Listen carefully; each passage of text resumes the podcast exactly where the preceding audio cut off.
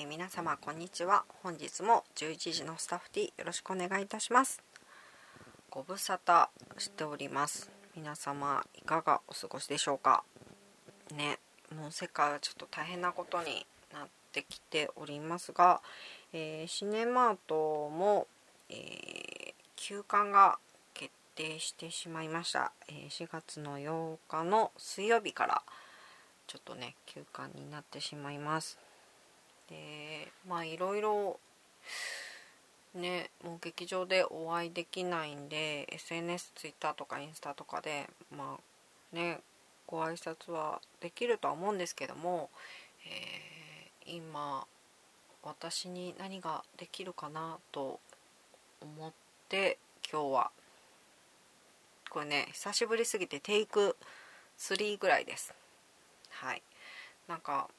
まあ家でずっとねお仕事されてる方とかもいらっしゃると思いますしなかなか外に出て、えー、話したりとかもできない方もいると思うのでちょっとでも何て言うかねこんな気楽なラジオなんで、えー、誰か一人でもね届けばと思いまして今日は久々すぎてちょっとね至らない点が多いかと思いますけどもよろしくお願いします。えー、4月から、まあ、何かまたできないかなと、えー、こんなね状況になる前にいろいろ考えてまして。でラジオもしたいなと思ってたんですけど唯一言ってくれた人がいてあのもちろん身内どど身内であの 母がラジオは最近しないのっていうふうに言ってきてくれまして。でね母の頼みとあらばと思って再開しようと思って考えてたところ風呂上がりにあのすごい足を滑らしてものすごい勢いで、えー、こけましてですねもう、まあ、怪我は全然ねなかったんですけどもあの週に1回でもちょっと体を動かしてリハビリじゃないですけどしといてよかったなってあの大きな怪我もなくもうこのままですね運動してなかったらもう全裸で救急車の方にね来てもらわないといけなかった大惨事になるとこだったんですけどもなんでちょっとラジオは違うのかなと思って、えー、いたんですけどもで紙のあのコラムみたいなもので、えー、4月からえー、始めてたんですけども、まあ、ちょっと休館が決まってしまいまして、え、今日はラジオをしてみようかなと思ってます。はい、でえっ、ー、とまあ今お家ねいらっしゃって動画配信とかでこのラジオ前やってた時よりもあのいろんなもうね皆さん結構見れる方も増えてると思うんで私もそのうちの一人であの動画配信はもう見ないって思ってたところも2つともあの N ね動画配信 N 様と,、えーと、A 様とねもう両方ともすごいフル活用してます。でただそのまあ見たことあるのが多かったりとか検索してなかなかうまくあの見つからない時とかもあったりー、まあでもどんどん見ていくと、えー、自分の傾向が多分分かってきて分析されておすすめのやつ出されるんでそれ見て、えーと、いろいろチェックはしてたんですけど今ってすごい皆さんしんどいじゃないですか。であの普段の精神状態だったら楽しめるけど急に辛くなって見れなかったりとか今ねちょっとイレギュラーなことが多いと思うんで今日はえっ、ー、とまあ初めて、まあ、映画は見てみ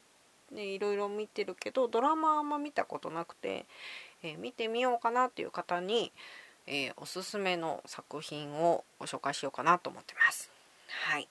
で、えーと、今日はネットフンクスさんで見れる、えー、ドラマをご紹介します。はいえーと、パラサイト半地下の家族が大ヒットしまして、えー、映画の注目度も上がってきてるんですけどそれきっかけでどうしてもあのおすすめしたかったものがありましてパスタ恋ができるまで」になります。えーと、かなり古い作品で2010年の作品ですかねになるんですけど古さを感じるのは携帯のシーンぐらいで他はそこまで古いなって感じたことはないんですけどハマってからもう何年もってるんですけどこのドラマの不思議なところが年に1回は見たくなるっていうハマった人にはなんか自分が辛くなったりとか大変な時に見たくなるっていう不思議な魅力のある作品です。えー、主演がコン・ヒョジンさんとイ・ソンギュンさんイ・ハニさんもう今や、まあ、この当時ももちろん大人気でしたけども今やもうねいろんな映画とかドラマに出てはるこの3人が、えー、出てらっしゃいまして、えー、一流イタリアンレストラ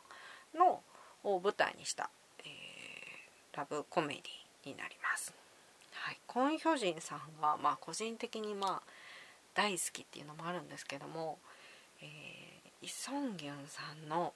シェフがもうハマり役すぎてこの彼のシェフのモノマネはもうしょっちゅうねあのしちゃいますね。姉ももう大体周りにいる人にはパスタも見させたんですけど強制的に、まあ、みんな幸いハマってくれて、えー、イ・ソンギュンさんのそのシェフのモノマネをやるのがねすごい楽しいんですけど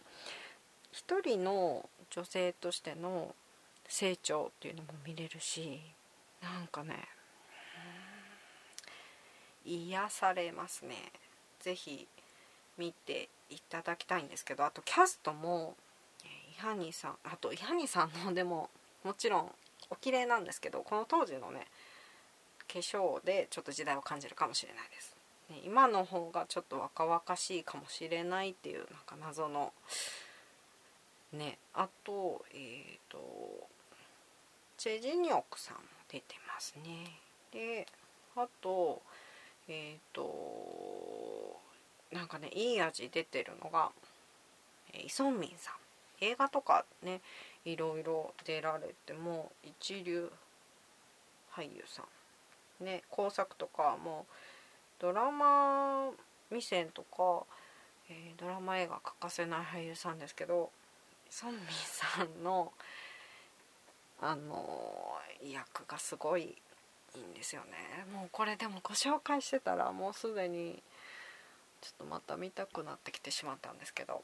えー、パスタです。ももしも見たことがないっていう方はですね、えー、女性の方男性の方、うん、両方ともこう平均的におすすめかなと思います。ただラブラブストーリーが苦手っていう方はちょっとあれかもしれないんですけどとラブコメで言うと,、えーと、外せないのが、え、またお部屋恋愛の発見になります。両方ともエリックさんが出られててえーと、ラブコメをご紹介する時は必ずこの2本は外せないんですけどあとこのラジオをね撮る時に私のメモであのおすすめジャンルごとのラブコメとか終作とか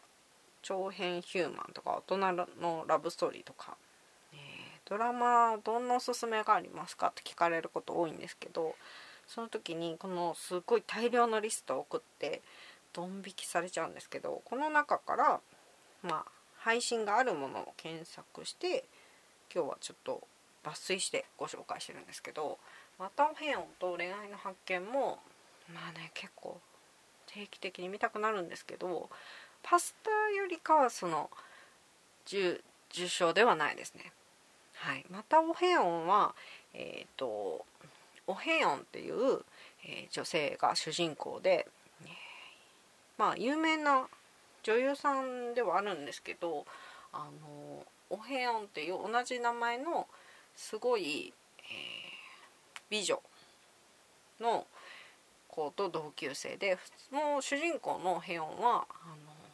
地味な普通の女の子で、えーと、その綺麗なんていうんですかね学生の頃って結構むちゃくちゃなあだ名とかありますよね。今だったらちょっと言えないような あだ名もあったりすると思うんですけどあの綺麗じゃない方のお部屋とかなんか結構いろいろ言われてその比較をされてすごいあの辛い思いを学生の時にしてた子が主人公なんですけどで何ていうかその綺麗なんですけど我々普通の一般の人に目線を合わせてくれてただちょっとね飛んぶっ飛んでるところもあるんですけど一番は母親とのねやり取りがすごい自分とかぶって泣けてきちゃうところもあるんですけど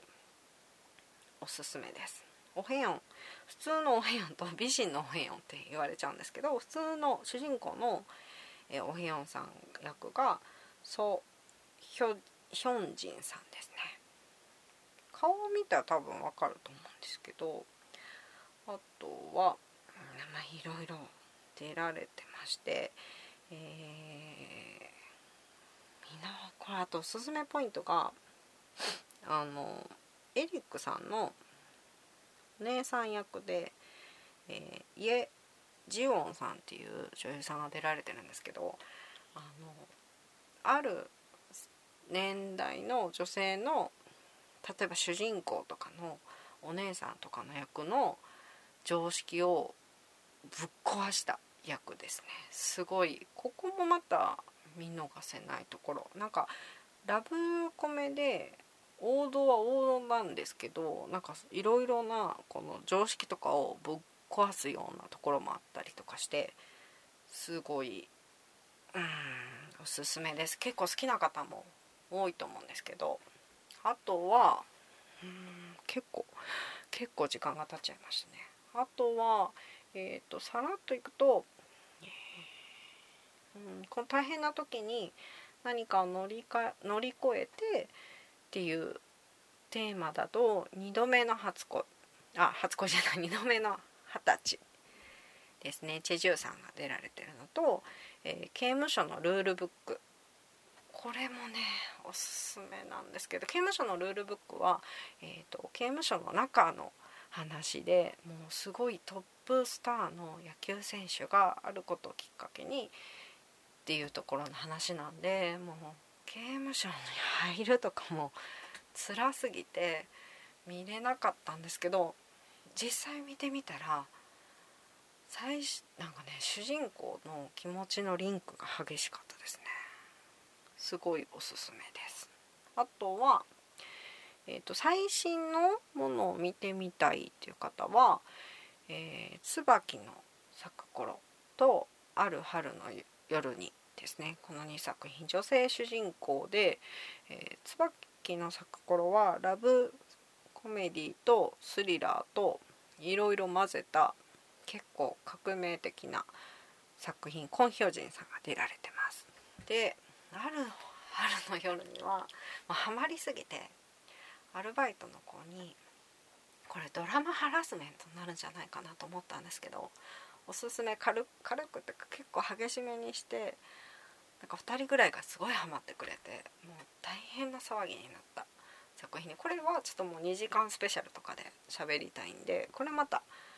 後日ご紹介します。あと最後に、えーと、ちょっとラブストーリーとかよりかはもうちょっと硬いものっていうかがいい方とかと男性の方にすごいおすすめなのが「愛の迷路トンネル」です。これはもう見逃してた作品なんですよ。あのえっ、ー、とねチェ・ジニョクさんが、えー、主演になるんですけどなんかねパッケージ検索してもらうとちょっとピンクでなんかね時空を超えた愛が感動を呼ぶラブロマンスサスペンスってちょっとなんかいけるかなと思うんですけどもうこれね私だいぶ身のスルーしてた作品ででトンネルってまあ映画も同じ題名のものがあったりその設定がタイムスリップしてっていうところがなんかこうシグナルとかいろんなドラマとなんかかぶってる気がしてで今までなんか同じようなテーマのドラマを2本とかあって両方見てなんかがっかりしたこととかもあったんですよなんで同じテーマのようなものはどうかなと思って敬遠してたところ去年見てナンバーワンに良かったよねって母とすごいかなりね去年もう本数見たんですけどこれがもうダントツのナンバーワンでしたね見逃してて後悔したんですけどもう見れてよかったなっていう作品です。えっと、1980年代の、えっと、刑事さんが連続、えっと、殺人が起きてそれの犯人を追っていく中で急にこうタイムスリップしてしまうんですけど本当にねなんかこれは結構サスペンスも素晴らしいです。しストーリーがね本当にもうよくできてました。なんかこんだけ私が偏見っていうか斜めから見ててももう持ってかれた作品ですね。もう騙されたと思って是非見ていただければと思います。あの知人力さんがね結構好きなんですけどこれはおすすめですね。結構もう久々にしては一人でだいぶ喋っちゃったんですけども。そうですね。次はもうある春の夜に2時間スペシャルですかね。これはもう語りだしは止まんないんですけど。まあ今日は久々皆様とねしゃべ喋れてはないんですけど。結構でもこのラジオを私は一人で喋ってるだけじゃないですか。でそれに聞きながら突っ込んでくれてるっていう噂も聞いたりするんで。またねちょっとこんな、まあ、休館中なんでできることなんかね一つでも楽しいことができればと思っているのでまた次回はうんドラマの話か映画の話かなんか他の、えー、お話ができればと思っております、えー、またこちらでお耳にかかれればと思っております。皆様手洗いうがい元気にはい乗り越えましょう。ではまたこちらでお会いいたします。